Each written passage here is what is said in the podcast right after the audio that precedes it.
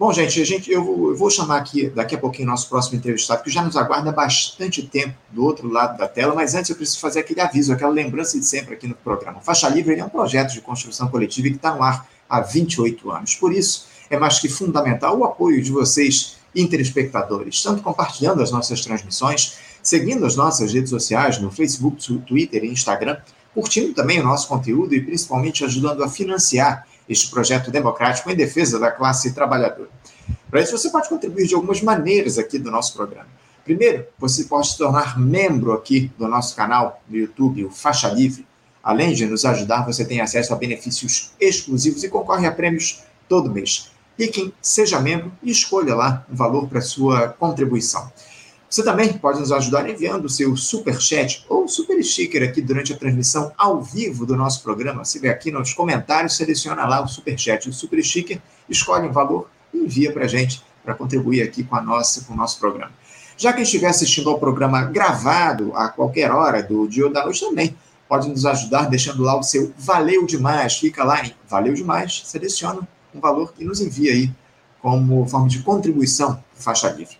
Além disso, você pode nos ajudar realizando seu depósito através da nossa chave Pix em qualquer quantia. Nossa chave Pix que está aí, ó, no topo da tela e está aqui embaixo também, ó. E é ouvinte arroba. Mais uma vez, a nossa chave Pix é ouvinte arroba.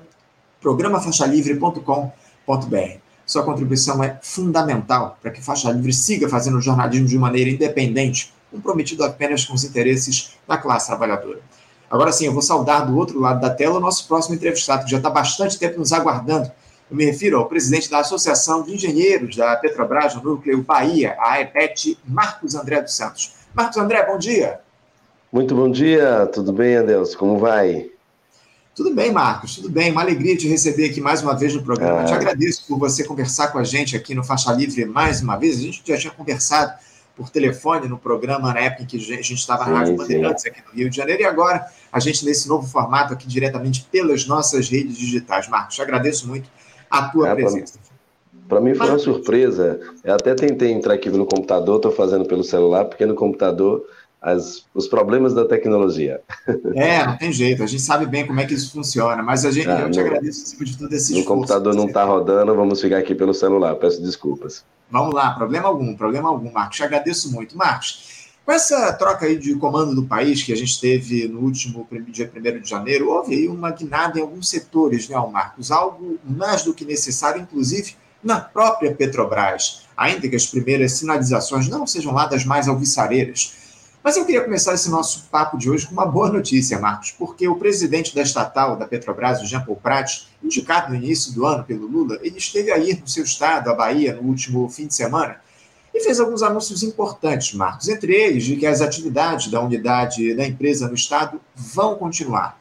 Ele garantiu que vai manter sob controle da estatal a PBio, a Termo Bahia e o Polo Bahia Terra, que estavam em vias de privatização anunciou a reabertura da Torre Pituba, edifício sede da Petrobras aí no estado, se comprometendo a retomar e a fortalecer os investimentos da empresa na região. São sinalizações evidentes importantes, né, Marcos? Mas eu gostaria de ouvir como é que vocês da EPET avaliaram essa visita de Jean Paul Prats à Bahia e os anúncios que foram feitos. Houve alguma surpresa na tua avaliação ou estava tudo dentro do esperado? Aliás, vocês da EPET participaram desse encontro do Jean Paul com os petroleiros, Marcos? Sim, participamos sim. Queria começar, Anderson, agradecendo a, a, o convite, parabenizando pelo seu programa, a contribuição que ele dá para a classe trabalhadora, dando um bom dia, saudando os seus ouvintes e seus, é, seus telespectadores, aqueles que vão nos ver aí depois, e dizendo do prazer que a Repete Bahia tem de estar aqui dialogando com esse importante canal é, é, de comunicação independente, que contribui é, para a consciência do nosso povo. Acho muito importante isso. estava ouvindo boquiaberto e aprendendo aqui com seu, seu, seu entrevistado anterior e eu quase me perdi é, de, de que era a minha vez. Bom, é, tem duas coisas que são muito importantes é, nessa visita. A primeira delas é a primeira, desculpe, é, os problemas do celular que eu, eu me preparei para estar pelo computador, mas o computador tem um não, problema, não, perdoe. Não se preocupe, a gente, a gente sabe que isso acontece, mas vamos lá. Perdoe. Eu tenho que tomar umas medidas aqui no celular que eu terminei. Como eu estava dizendo, eu fiquei aqui ouvindo e, e até me perdi. Bom, é, ele esteve aqui e fez alguns anúncios importantes, esses que você elencou, acho que é muito importante, mas é duas coisas nós enfatizamos bastante, tanto eu quanto a diretora de comunicação da EPET Bahia, é de que a Bahia foi um dos estados onde é, o tsunami destrutivo do governo anterior mais se abateu. Nós já tivemos aqui é, a exploração, o refino, os fertilizantes, fomos base do polo petroquímico de Camaçari e hoje temos apenas esses três ativos. Esses três ativos que se diga, de tudo que havia de exploração de petróleo na Bahia, que tem uma estimativa de duração é, é, comercial por mais 30 anos ao menos, conforme a ANP, esse, isso que nos ficou é um terço, porque a bacia de Tucano foi vendida, a bacia do Polo Rio Ventura foi vendido, a, o Polo, o primeiro poço o primeiro poço de petróleo do Brasil hoje pertence a uma empresa de capital argentino, que está lá no Polo Recôncavo e pertence a 3R, que inclusive, que só para que a gente não perca de, de perspectiva as coincidências, o presidente da Petrobras, à época da venda, hoje é CEO da 3R. Uhum. E cada um julgue como entender, porque nos parece, ao menos, muito estranho que os bens vendidos, inclusive o, o vice-presidente fez um artigo sobre isso, da porta giratória. Imagine então que você é, vende este canal de comunicação para mim e depois vira meu gestor neste canal de comunicação, inclusive. É, é, é, óbvio que quem viu você vender vai se sentir no mínimo desconfortável, porque é evidente que havia um conflito de interesse e é evidente que precisa ser investigado. Portanto, o que ele disse é muito importante, marca um novo momento da história da Petrobras, mas o que ele não disse também é importante. Sem dúvida, sem dúvida. É preciso recuperarmos a nossa Fafem. Uhum. A fábrica de fertilizante, vimos agora a agonia que foi em razão da greve da Ucrânia, e nós temos muito gás, podemos beneficiar o gás, podemos fazer disso um fertilizante, e o Brasil, que infelizmente tem perdido a importância da sua industrialização e ganhar do protagonismo no agronegócio, não pode abdicar de produzir fertilizantes. Nós precisamos recuperar o patrimônio da Petrobras que foi vendido em todo o Brasil e também na Bahia. Nós não Sim. podemos deixar, como infelizmente foi feito no passado, que deixou-se legitimar a privatização da Vale do Rio Doce e nós vimos o que aconteceu em Mariana. Uhum. Não, você aqui... traz questões, oh, desculpa até te interromper, Marcos, você Não, traz questões fundamentais aqui para gente, para a nossa discussão. Você falou da FAFEM, mas é, quando se fala em Bahia e Petrobras, Marcos, eu te confesso que a primeira coisa que vem à minha cabeça é a refinaria Landulfo Alves, a Relan, que foi entregue pelo governo Bolsonaro a um fundo árabe lá, o Mubadala, negociação está coberta aí de suspeitos após esses episódios envolvendo esse episódio envolvendo as joias aí da família do ex-presidente. Está mais do que claro, o, Marcos, que o Estado brasileiro precisa retomar a Relan para que haja, entre outros, o fim daquele discurso de que o Brasil não é autossuficiente do petróleo, enfim, que, depende do petróleo internacional, ou seja, para que se enterre de uma vez é, por toda essa política de preço de paridade de importação. Vocês da EPET, ou Marcos, enxergam uma porta aberta para a retomada da Relan a partir desse escândalo das joias do Bolsonaro e principalmente desse início de governo Lula?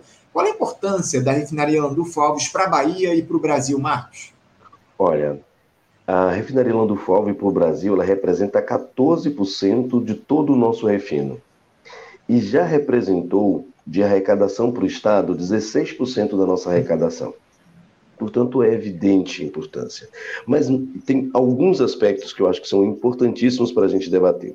A primeira questão é que, conforme o BTG Pactual, e nós não temos uma confiança de que fez a melhor avaliação, inclusive há outras avaliações sobre a nossa refinaria, feita inclusive por, por um professor da Universidade Federal da Bahia, professor de economia, publicou já um artigo nós temos no nosso quadro, temos o diretor da EPET Bahia, Marival Matos, que é economista, economista aposentado da Petrobras, que fez um artigo comparando com a venda de cinco outras refinarias no mundo e a nossa foi a mais barata em relação à capacidade de refino e ao preço de venda.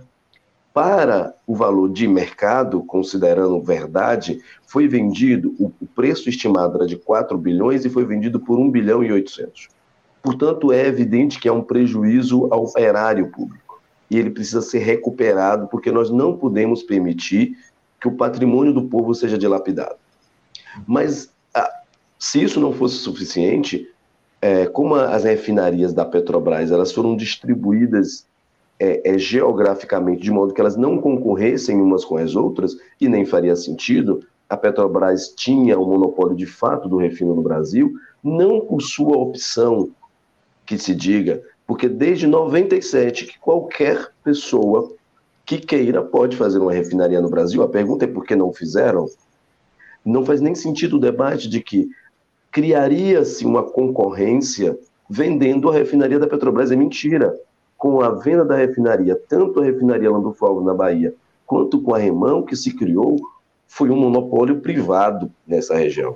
E isso vitima, vitimiza o povo baiano, a economia baiana, porque hoje nós pagamos o combustível mais caro do que aqueles que são fornecidos pela Petrobras. Ainda que com o PPP, que se diga de verdade que ele é um instrumento exclusivo de um modo de produção que é absolutamente monopolista. Não houvesse monopólio, não se falaria em PPI, porque o PPI é um preço especulativo. É bom que a gente esclareça para todos que te ouvem. O PPI não é que pagamos aqui no Brasil, e diga-se isso, não pagamos no Brasil o mesmo preço que outros, é, outros cidadãos do mundo pagam pelo combustível. Não pagamos aqui o mesmo preço que se paga nos Estados Unidos, isso é mentira. Pagamos aqui o mesmo preço que se paga nos Estados Unidos, com a agregação dos custos de transferências, com a agregação dos custos de cabotagem, de transferências, de aluguel de navio, para uma refinaria que não importa uma gota de gasolina.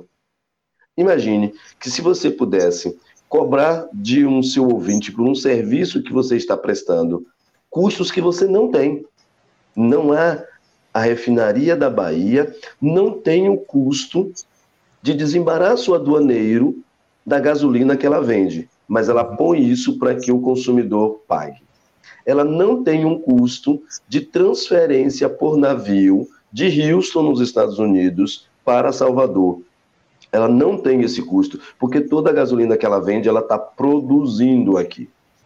Mas ainda assim, ela cobra dos baianos e baianas um custo que ela não tem. É evidente que isso afronta e isso estabelece uma desproporção do poder do capital sobre o direito dos consumidores. E isso é mais um aspecto que precisa ser revista. Mas onde está escrito o PPI? É uma decisão da Petrobras, mas por que, que a Petrobras é, tendo este preço, as outras concorrentes, para fazer concorrência, não baixam o preço. Porque é, perceba de que a lógica do PPI ela contraria o capitalismo. O que se diz sobre o capitalismo?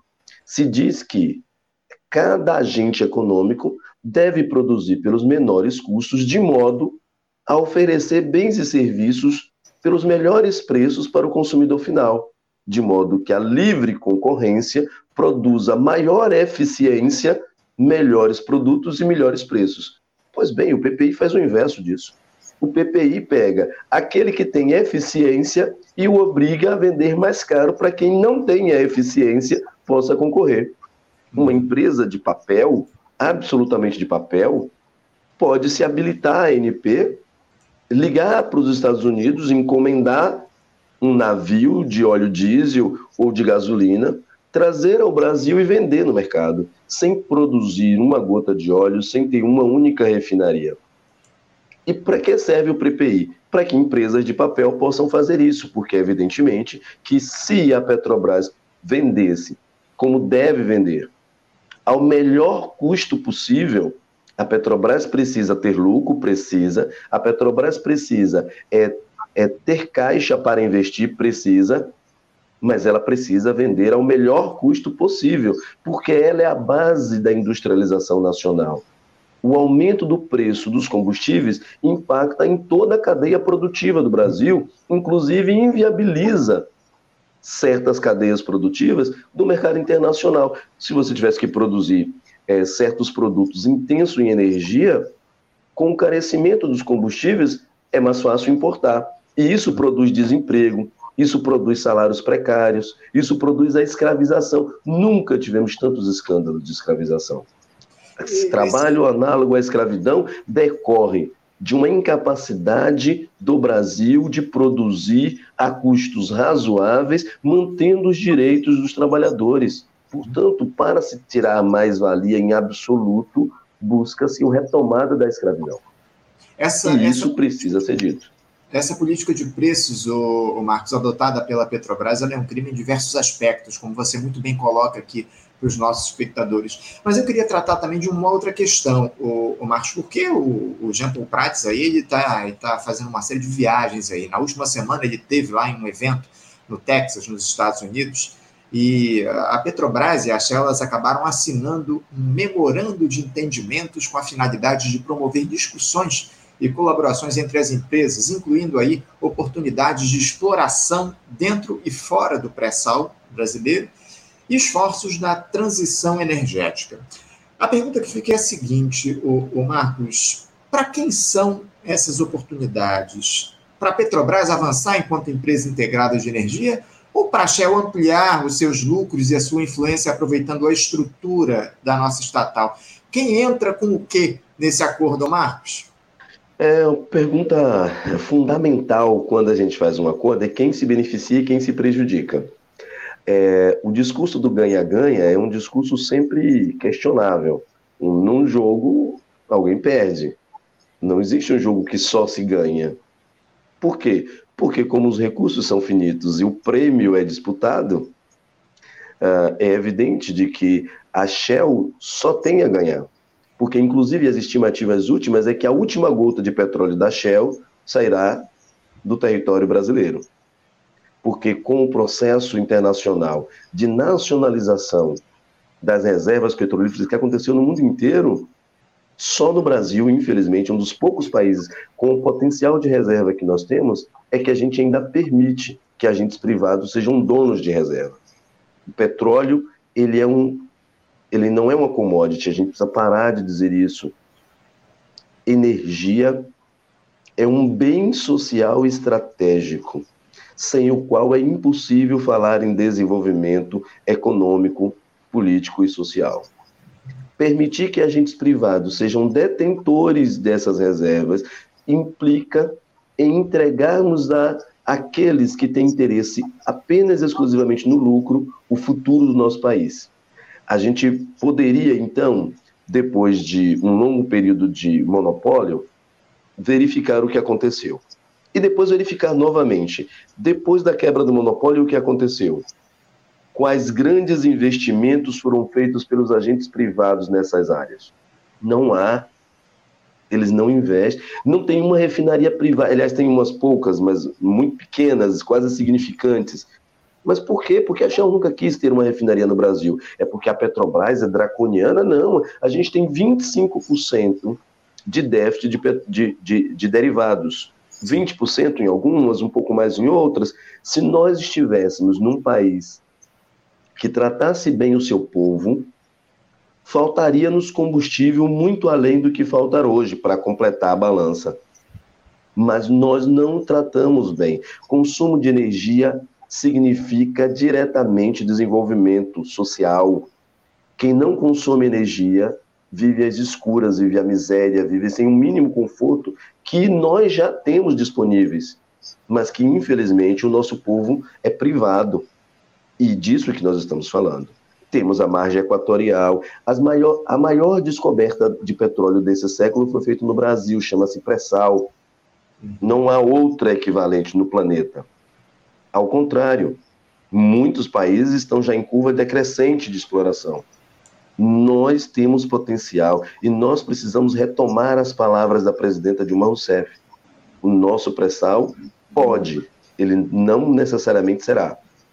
O passaporte para o nosso futuro. Mas, infelizmente, é mantendo as coisas tais como estão, o nosso petróleo, a nossa margem equatorial, o nosso pré-sal, servirá para aprofundar as desigualdades econômicas e sociais que nós temos no Brasil, e não para o desenvolvimento é, do país inteiro, inclusive.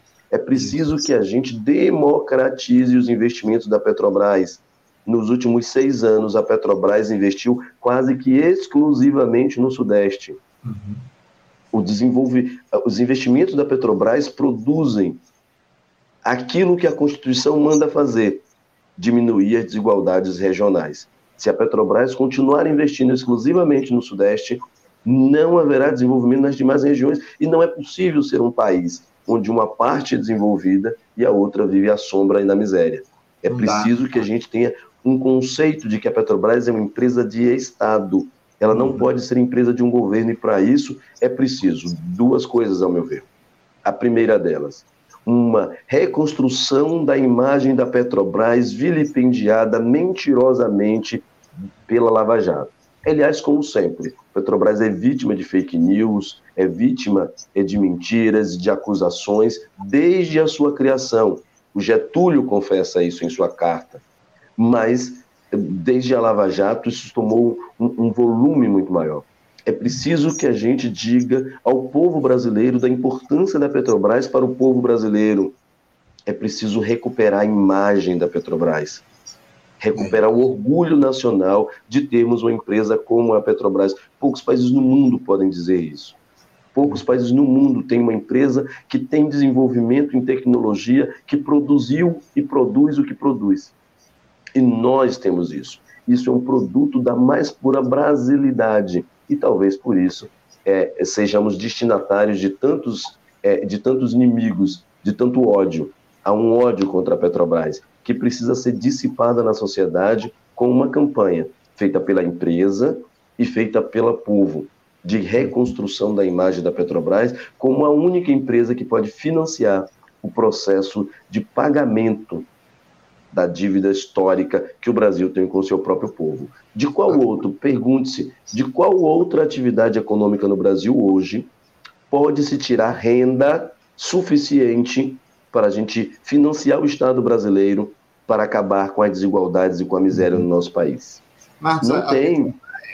A Petrobras, Marcos, acima de tudo, ela precisa trabalhar pelo desenvolvimento nacional. Uma empresa que completa sete décadas nesse ano de 2023, ela, acima de tudo, ela precisa se colocar como um vetor do desenvolvimento do país. É, e, e, a gente, para isso, precisa de uma, de uma Petrobras que seja nossa, que seja estatal. Precisamos de soberania. É isso que a gente precisa de respeito à Petrobras. Marcos, eu quero te agradecer muito a tua entrevista aqui no nosso programa. Infelizmente, o nosso tempo está esgotado aqui, mas a gente certamente vai conversar em outras ocasiões com vocês da EPET Bahia. Muito obrigado pela tua participação mais uma vez. Eu te desejo um bom dia e deixo um forte abraço. Forte abraço, querido. Tudo de bom. Até a próxima. Conversamos aqui com Marcos André dos Santos. Marcos André, que é presidente da Associação de Engenheiros de Petrobras, da, da Associação de Engenheiros da Petrobras no Núcleo Bahia, a EPET Bahia, conversou com a gente a respeito desse quadro que está colocado em relação à empresa, as viagens aí que o Jean Paul tem feito, as articulações, enfim, a gente teve na Bahia, teve lá no Texas, articulando negócios com a Shell, enfim, situação é muito grave essa que está colocada. A gente espera que a Petrobras, acima de tudo, seja uma empresa, a Petrobras seja uma empresa do povo brasileiro, que o Brasil tenha soberania diante dessa que é a maior empresa do nosso país. Você, ouvinte do Faixa Livre, pode ajudar a mantê-lo no ar. Faça sua contribuição diretamente na conta do Banco Itaú, agência 1964, conta corrente 03004 dígito 1.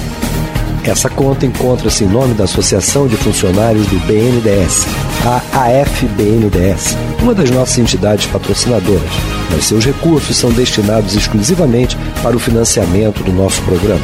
Você pode fazer a sua doação de qualquer valor utilizando também a nossa chave Pix, que é ouvinte@programafaixalivre.com.br. Sua contribuição é fundamental para a manutenção desta trincheira radiofônica no ar.